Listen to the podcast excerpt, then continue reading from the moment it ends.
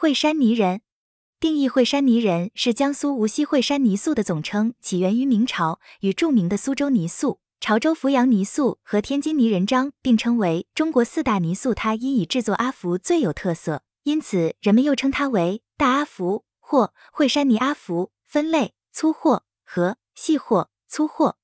通过模具印制，然后手工彩绘而成，其造型饱满，色彩明丽，手法洗练。著名的大阿福就是粗货的代表作，细货通过泥塑艺人手捏而成，其创作题材大多取自民间戏曲，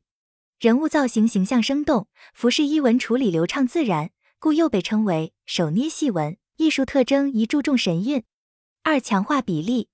注重造型比例的塑造，往往头部较大，给人一种头重脚轻的感觉。采用放头缩手去紧跟的手法，头与身体的比例达到十五或十三。